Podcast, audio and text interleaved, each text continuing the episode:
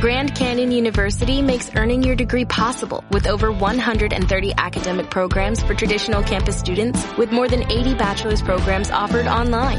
GCU provides you with the personal support you need from complimentary unofficial transcript evaluations within 24 business hours to scholarships, academic support, and your GCU graduation team led by your own university counselor. Find your purpose at GCU. Private, Christian, affordable. Visit gcu.edu.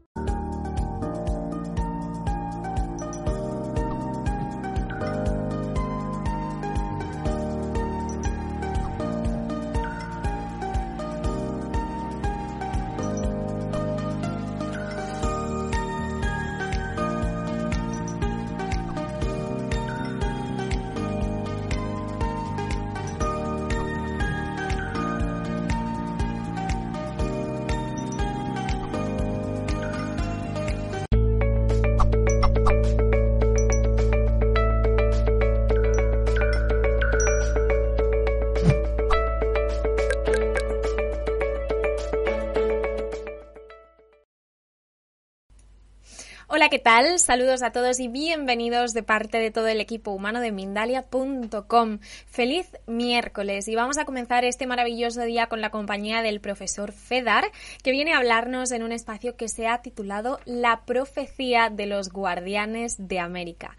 Vamos a hablar un poquito de él antes de comenzar. Fedar es experto en angeología, geometría sagrada y portales estelares. Es además investigador de culturas ancestrales, cábala y lenguajes sagrados, así como además escritor y conferencista. Yo he tenido oportunidad de charlar con él unos minutos antes de comenzar y estoy convencidísima de que viene a compartirnos una información muy muy interesante. Así que estoy encantada de darle la bienvenida al profesor Fedar para comenzar con esta conferencia que, como os decía, se ha titulado La profecía de los guardianes de América. Hola Fedar, ¿qué tal? ¿Cómo estás? De verdad un gusto tenerte aquí. Eh, saludos, este, Mindalia TV, muy agradecido realmente por esta invitación. Dalai, tu simpatía, tu cordialidad, te agradezco muchísimo este, el espacio para poder compartir con todos algo que me ocurrió hace muchos años, en el año 1994, pasó mucho tiempo y se está confirmando este, todo esto que experimenté en aquella época, que quizás sería bueno este, que el público conociera un poquito, ¿verdad? Desde luego que, sí, Yo, eh, perdóname que te interrumpa, decía que estoy deseando escucharte em, y bueno, a partir de este momento y así no intervengo más, te cedo todo el tiempo y te veo en un ratito. Eh, está bien, cuando quieras intervenir, porque puede haber preguntas interesantes por todos lados, pero lo más importante que yo les quiero contar es que en 1994 yo tuve una experiencia em, interdimensional. Tenía treinta y pocos años, venía de una búsqueda muy profunda espiritual, me habían ocurrido de chico muchas experiencias y visité lugares sagrados como Stonehenge, ¿no? Si yo me corro un poquito, me van a ver a mí cuando yo tenía 19 años.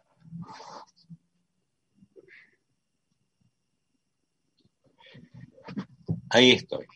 De esa época, que, que yo tenía 19, 20 años, casi 20 recién casi cumplidos,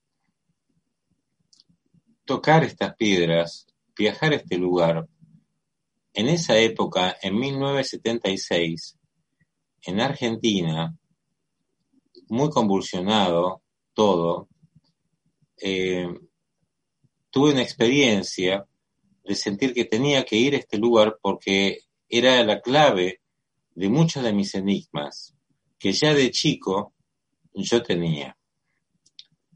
Y al tocar las piedras de Stonehenge, pude visualizar 25.000 años hacia atrás aproximadamente.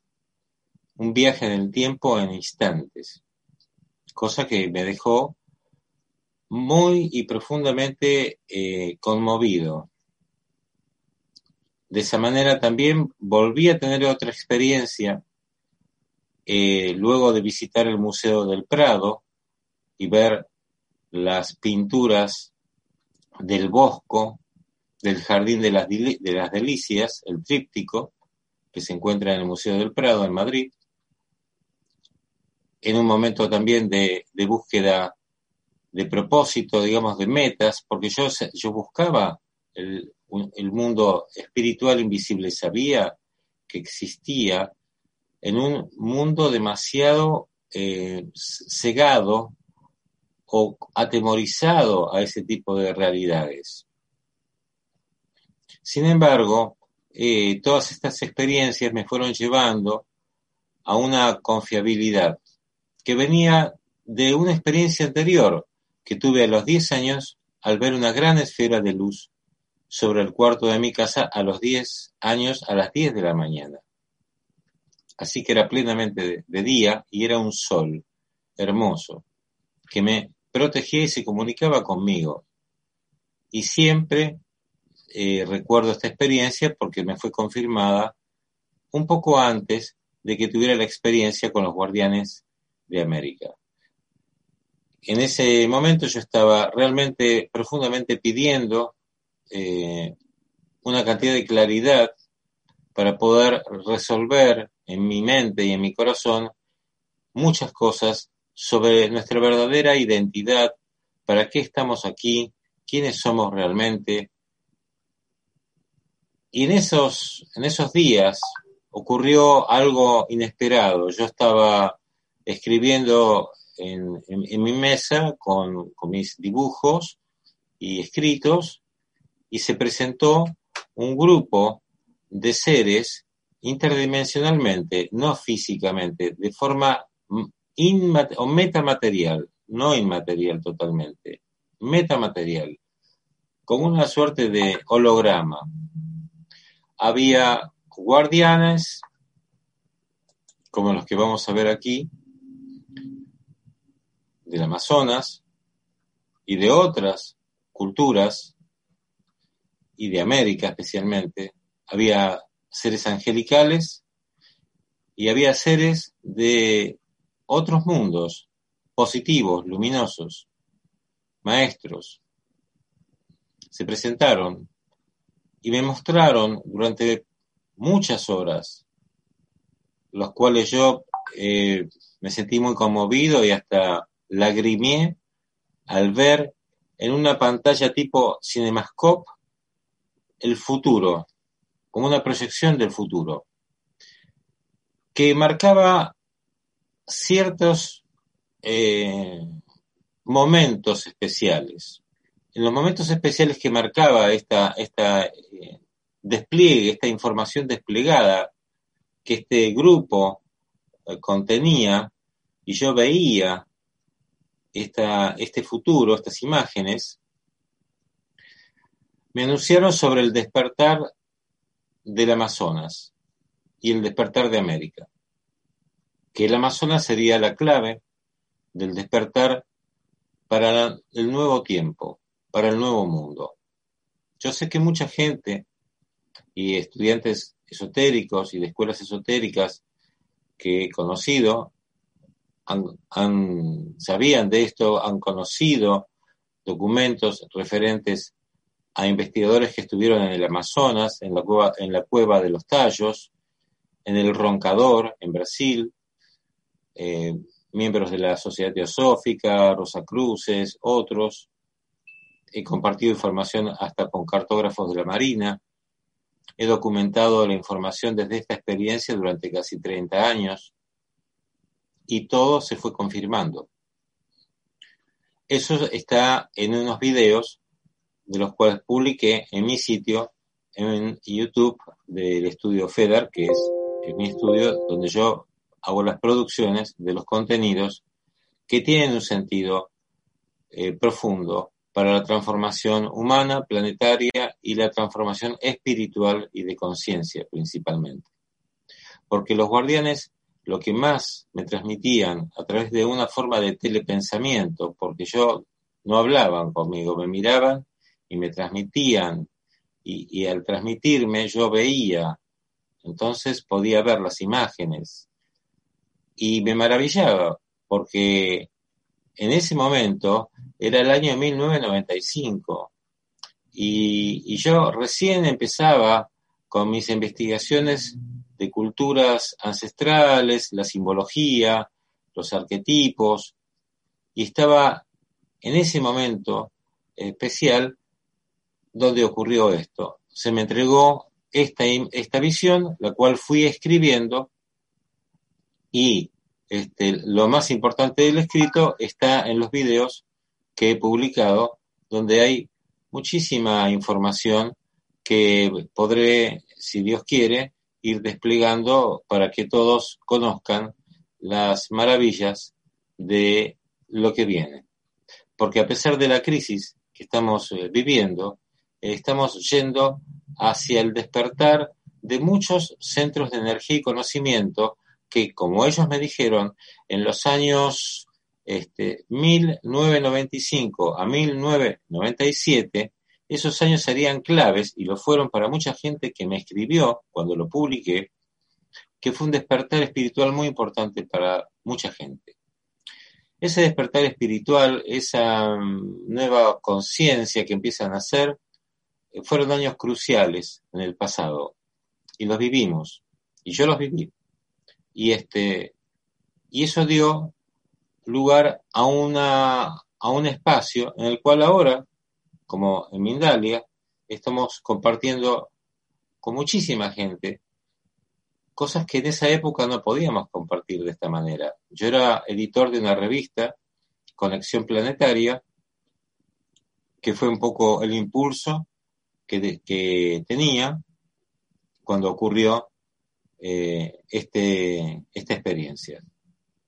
Así que lo más importante del mensaje, de la primera parte especialmente y, del mensaje en general, es la profecía de los Amazonas como un nuevo faro místico para todo Sudamérica y para el mundo.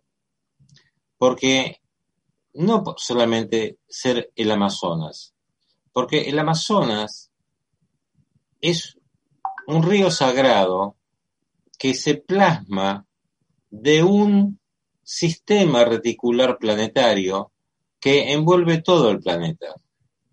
Y cuando las energías de los centros de energía de sabiduría se mueven en el planeta, de un oriente hacia un medio oriente, a un medio occidente, a un occidente, se van desplazando estos centros y se van desplegando la sabiduría y los nuevos tiempos y nacen nuevas culturas.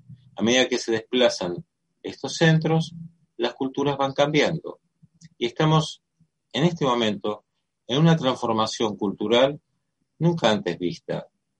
Estamos siendo testigos de tiempos realmente nuevos y estamos siendo testigos de todo tipo de cosas. Por lo tanto, es un momento muy importante en el que yo sentí la presencia de ellos hace un año atrás para comenzar a hacer los videos y finalmente abrir esta información porque se habían cumplido las cosas que ellos me habían mostrado como eh, evidencias, tanto arqueológicas eh, y de otro, y lingüísticas, por ejemplo, para que las personas pudieran entender que esto no es una fantasía. Eh, ya se han descubierto ciudades en el Amazonas, pirámides en el Amazonas. Esto fue escrito en el año 1995 y no se hablaba de pirámides en el Amazonas. Sí se hablaba de tesoros o lugares como el Dorado. Se acaba de descubrir la ciudad de Piedras Blancas en la zona amazónica de, de Venezuela y muchos otros lugares claves en Colombia, bibliotecas pictográficas que le llaman la Capilla Sixtina del Amazonas, donde encuentran una variedad de lenguajes que desorienta a los arqueólogos por la variedad de escrituras y formas de escritura diferentes que existen en todo el territorio amazónico, que es enorme, y de alguna manera todo este río desemboca en un, en un lugar sagrado que es Tiahuanaco. Un área, un cronómetro mundial para Sudamérica y en el futuro también va a ser un faro como Giza, ¿no? como Lhasa, ¿eh? el monte Fuji, Shambhala en el Tíbet.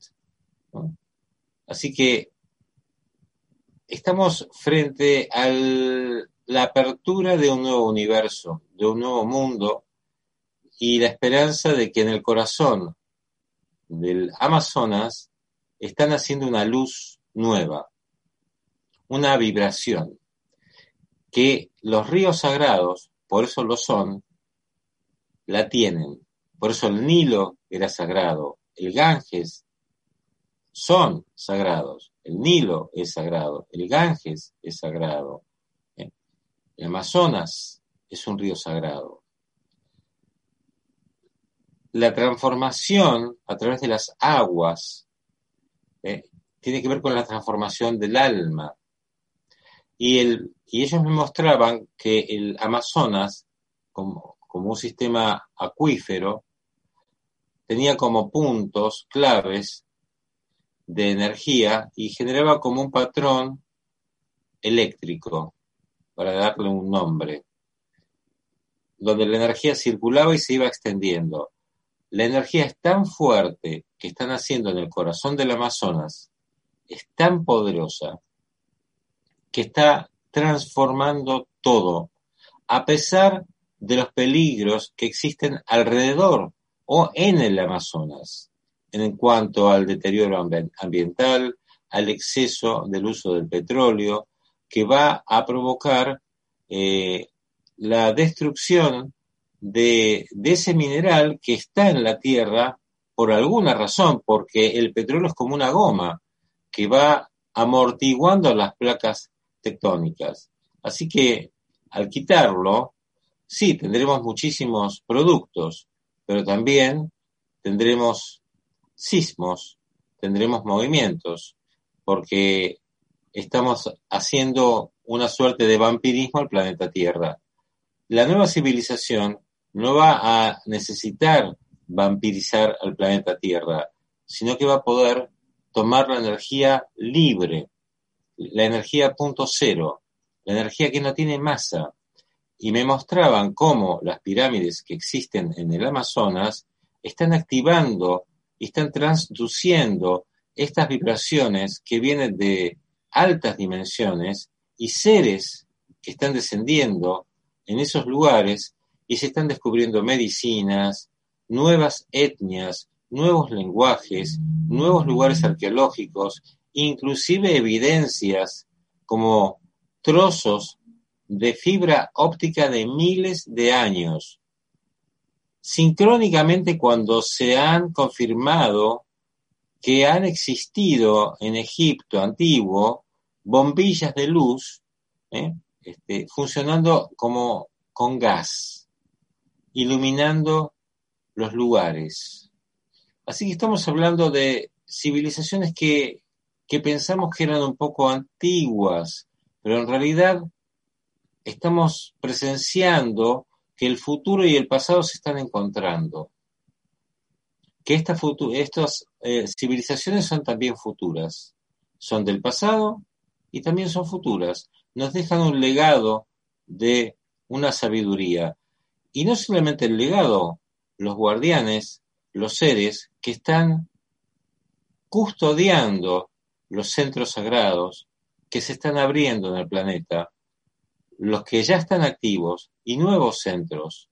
Y muchas personas y grupos van a sentir este llamado a amplificar ese trabajo personal y grupal de transformación de conciencia hacia la luz y hacia el amor, que es lo más importante de todo el mensaje de la profecía del Amazonas, que es la profecía de los guardianes de América, como se hicieron llamar este grupo de seres cuando se me presentaron cuando yo tenía casi 33 años.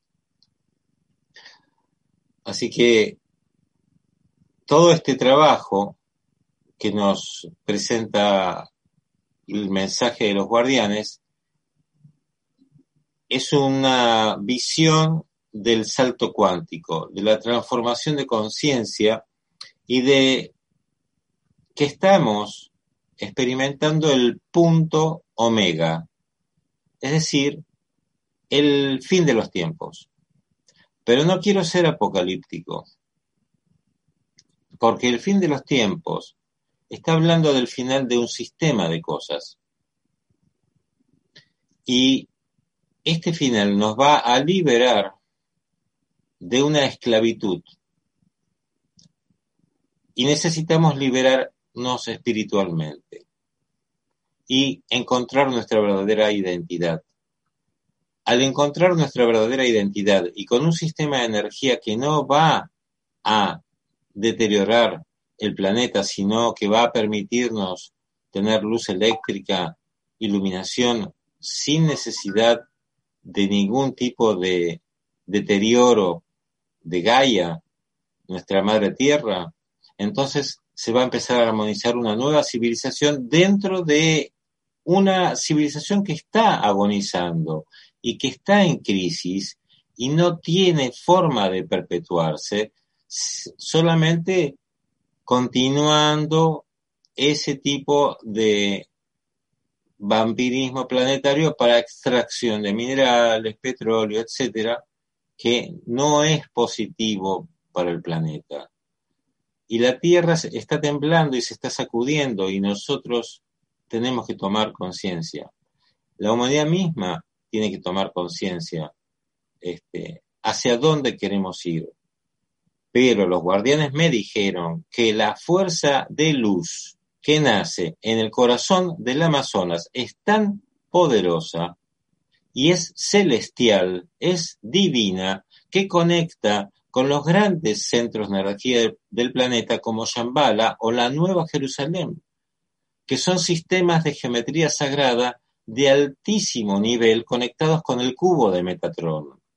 Por lo tanto, Luego de la experiencia con los guardianes de América y su profecía, la cual escribí y guardé durante mucho tiempo, esperando de alguna manera la, señal en mi corazón y la presencia que siento cuando tengo que dar este, este mensaje a otros, y así gracias a cumplir lo que me pidieron hace un año atrás, hoy estoy hablando en Mindalia TV para todos ustedes. Y eso es un milagro para mí. Así que estoy muy agradecido nuevamente de poder compartir todo esto. El punto omega es el principio de un nuevo tiempo. Por eso le pusimos omega alfa. Para que se entendiera que es el principio, no el omega final, sino que es el final de un tiempo y el comienzo de otro. Así que nada empieza de nada. Cuando un sistema declina, ya comienza a formarse el nuevo.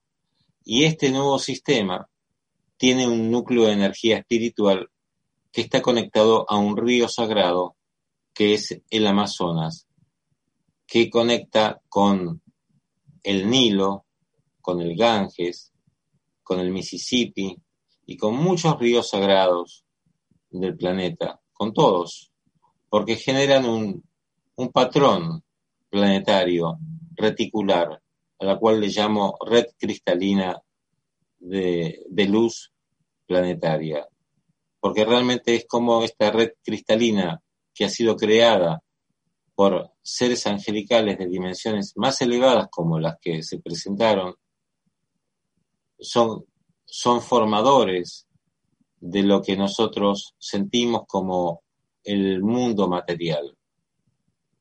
La Tierra no es solamente un proceso natural, hay un proceso sobrenatural en la creación del planeta y de las criaturas que la habitan y nosotros como habitantes principales de esta casa Gaia que se nos ha dado, se nos ha entregado para que la cuidemos y evolucionemos. Sin embargo, hay distorsión y hay malos entendidos y hay intenciones que cambian. Y entonces es un momento que nosotros tenemos que reforzar nuestras intenciones de luz. Nuestra intención de encontrar la verdad, de conectarnos con las vibraciones superiores y, y también comprender el drama planetario y humano, pero sobrevolando sobre la tempestad, no atrapados en la tempestad, porque el espíritu nos puede elevar.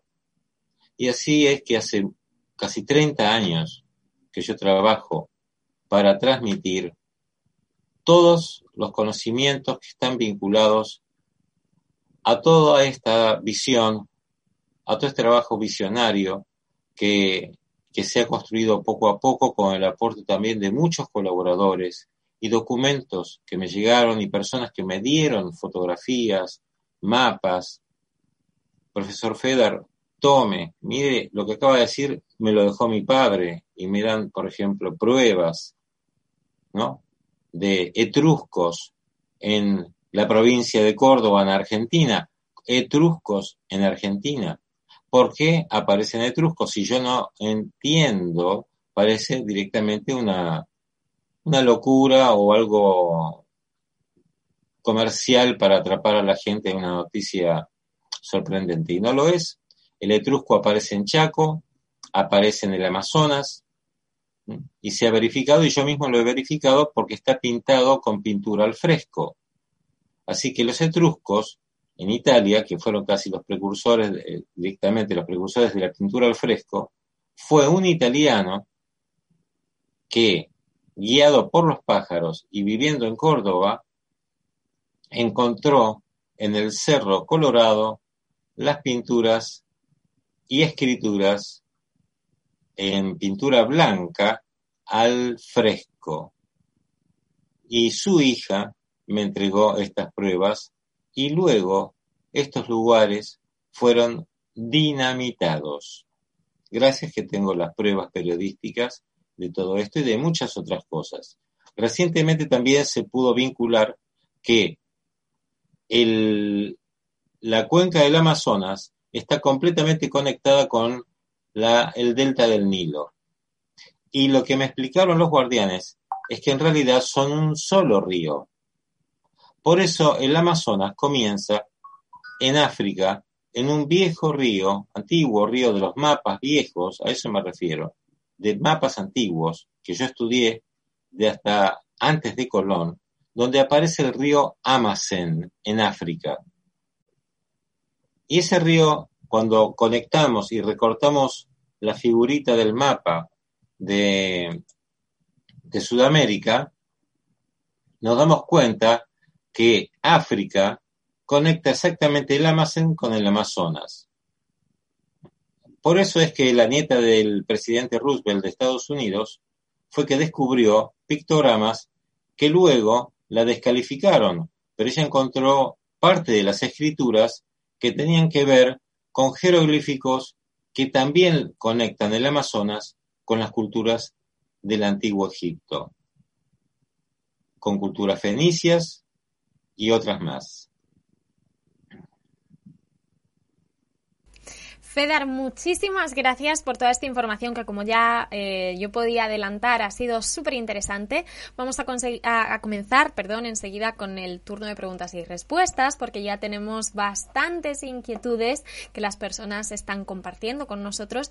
Pero antes de eso, y si me permites, vamos a ver un vídeo de nuestro próximo congreso que se celebra en abril y que se ha titulado Puertas Conscientes, Ventanas Espirituales. Os dejo el vídeo y enseguida volvemos. Vivimos experiencias que se almacenan en nuestra mente y que nos hacen seres conscientes. Esta puerta abierta a la conciencia nos da la oportunidad de abrir una ventana espiritual en la que podemos ventilar y crear corrientes para solucionar nuestros problemas y preocupaciones. Mindalia.com te dará las pautas para crear esas corrientes entre el mundo consciente y el espiritual para crecer como persona en su próximo congreso Puertas Conscientes, Ventanas Espirituales del 7 al 9 de abril de 2021. Infórmate ya en www.mindaliacongresos.com, en el email congresos.mindalia.com o por WhatsApp al más 34 670 41 59 22.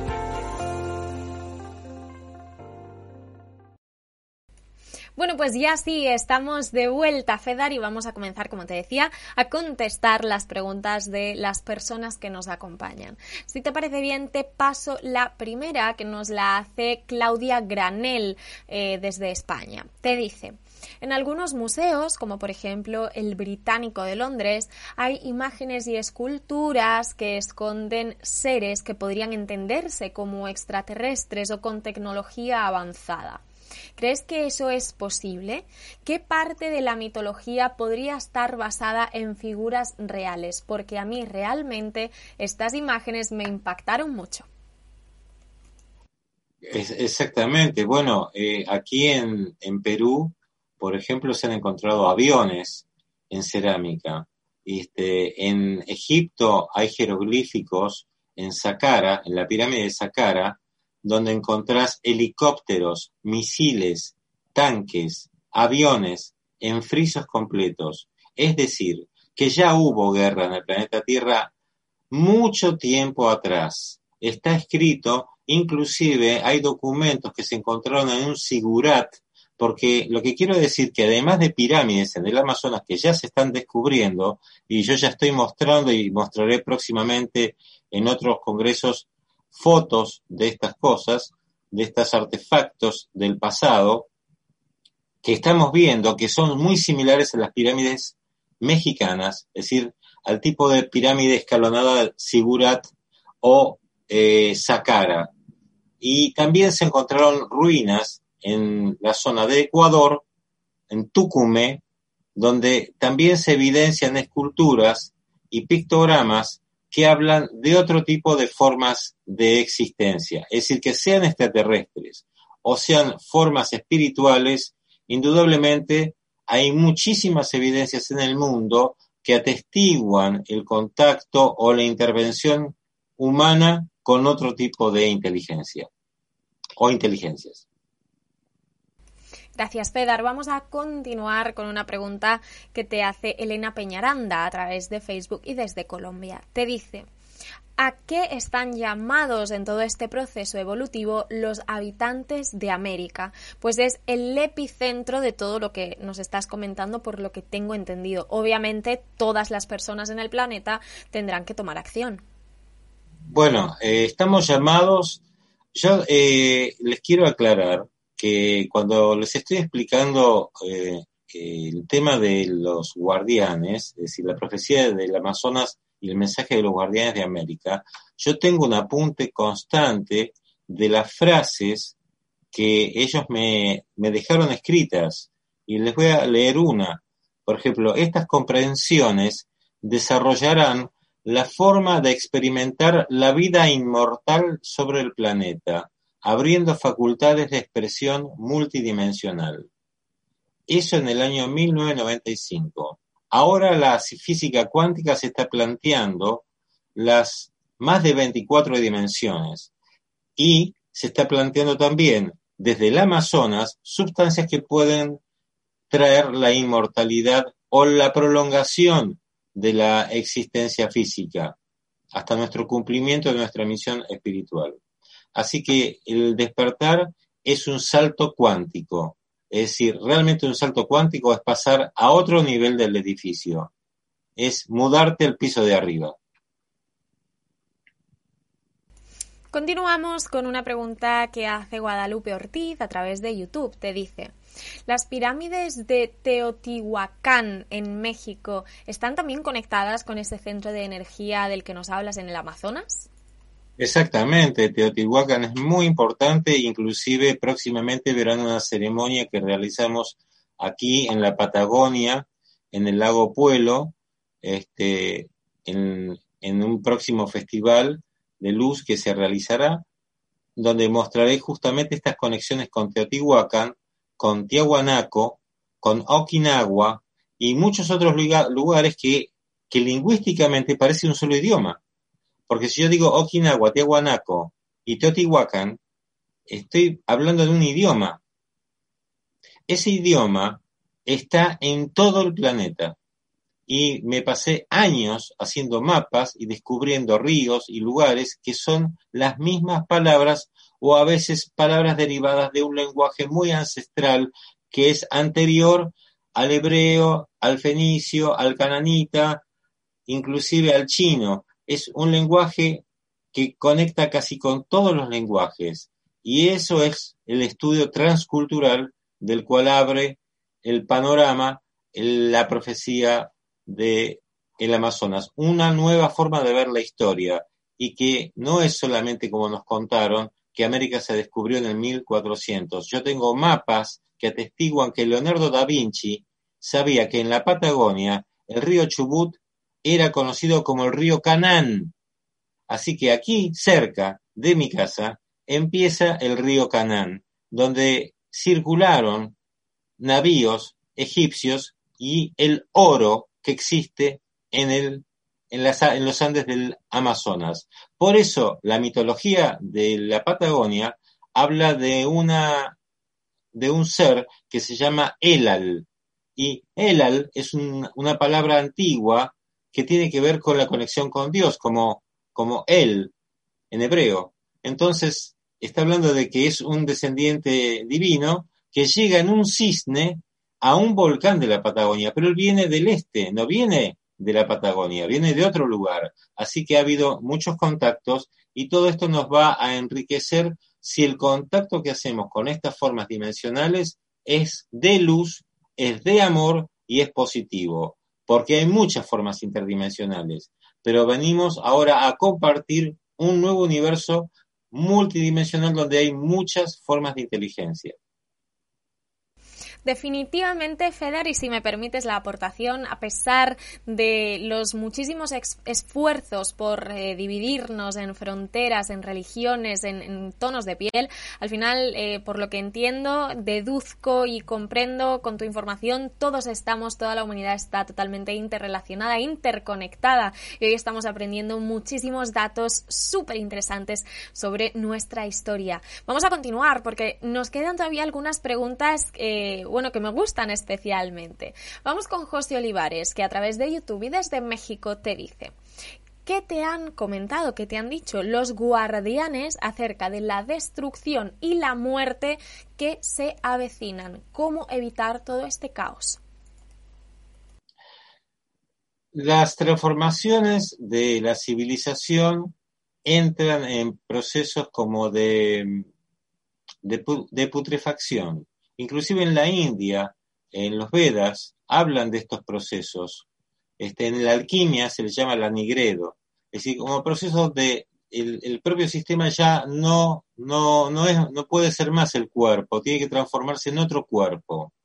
Esta transformación se está dando y se está dando a través de estos sistemas de energía que se transmiten en los ríos y en las montañas sagradas y en los lugares sagrados. Por eso todas las culturas, todas las pirámides, ustedes lean, van a ver que siempre está conectada el río, la montaña, eh, lugares claves, con algo que pasa místico.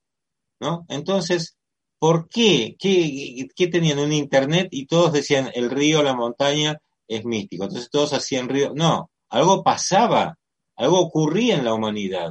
Entonces, estamos recuperando y tanta gente está recuperando, volviendo a la naturaleza, queriendo conectar de vuelta porque es el llamado a la reconexión en todos los niveles, no solamente en el nivel espiritual, la reconexión entre los seres humanos, la reconexión de todo con el planeta, es decir, todo lo que yo le llamo el gran retículo sagrado, humano y planetario, la gran red, ¿no? Que hablaba también Cristo cuando levantaba de su barca los peces a otra dimensión en un retículo de energía que lo lleva a un nivel de las barcas celestiales, donde están ahí los maestros de luz. Y de esa manera la Tierra, a pesar de que esté en muerte y destrucción, que siempre lo ha estado, esta es una victoria que viene, a pesar de lo que estamos viendo.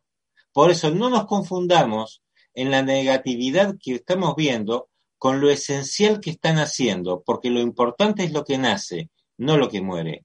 Lo que nace están haciendo en el diamante que existe en el corazón del Amazonas y es tan grande que, que activa todos los centros de la Tierra. Feder, nos queda muy, muy poquito tiempo. Estamos llegando al fin de esta participación, pero me gustaría que podamos contestar al menos dos preguntas más. Eh, vamos con Julieta desde España y que a través de WhatsApp te dice. Como investigador, ¿tienes alguna información o dato acerca de la Atlántida? No sé por qué, pero siempre me he sentido muy atraída por esta historia y cultura. Bueno, eh, conectando con la, la pregunta anterior, porque es interesante que nuestros pensamientos estén siempre interconectándose. Si una persona conecta algo y vos preguntás eso, es, está, está abriendo una, una puerta. Teotihuacán es, para mí, una parte terrenal que quedó del hundimiento en la zona del Caribe de la Atlántida. Y esto te lo digo porque escuché directamente pruebas de audio, grabaciones de de personal profesional de altísimo nivel que trabajan para petroleras, es decir, geóloga, una geóloga que fue contratada específicamente para petroleras eh, multinacionales que quisieron hacer exploraciones alrededor del Caribe y se encontraron con ruinas que ella calcula más de 20.000 años atrás y una ciudad completa. Por lo tanto, este, cuando ella regresa, hace un programa de radio y yo tengo ese programa de radio, donde ella dice que como, como, como científica, como profesional, no puede ir a destruir eso o denunciarlo para explotación, que primero tiene que ser revisado culturalmente, lo dice ella como profesional. Así que ahí tenés una prueba impresionante. Así que una parte para mí, por, por los sistemas de energía que se mal utilizaron, hubo como y problemas geológicos también, y a veces quizás también pudo haber ocurrido un cambio de polos magnéticos, como puede estar ocurriendo. Entonces, puede haber una parte de la civilización que se derrumba, como pasó en Tiahuanaco, que la isla, la isla del Sol, en, en el lago Titicaca, es una punta de una civilización que se hundió también. Por eso muchos buscan la Atlántida ahí, pero en realidad Altía Atlántida comienza en esa zona porque de ahí derivan las tribus o nefitas que van a otros lugares, por el Mississippi, a México, al norte del Amazonas, a Egipto, a Stonehenge. Por eso cuando yo trabajo, trabajo con toda esa red, porque es una red eh, ancestral que vuelve a vivir. ¿Y por qué vuelve a vivir? Porque volvemos nosotros, porque volvemos y regresamos y decimos, las cosas son diferentes, no son como nos dicen, y así cambian las cosas.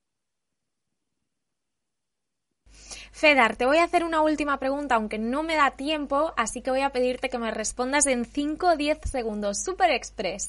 Graciela Matar, a través de YouTube, te dice, ¿esta humanidad va a trascender a la quinta dimensión? ¿Sí o no?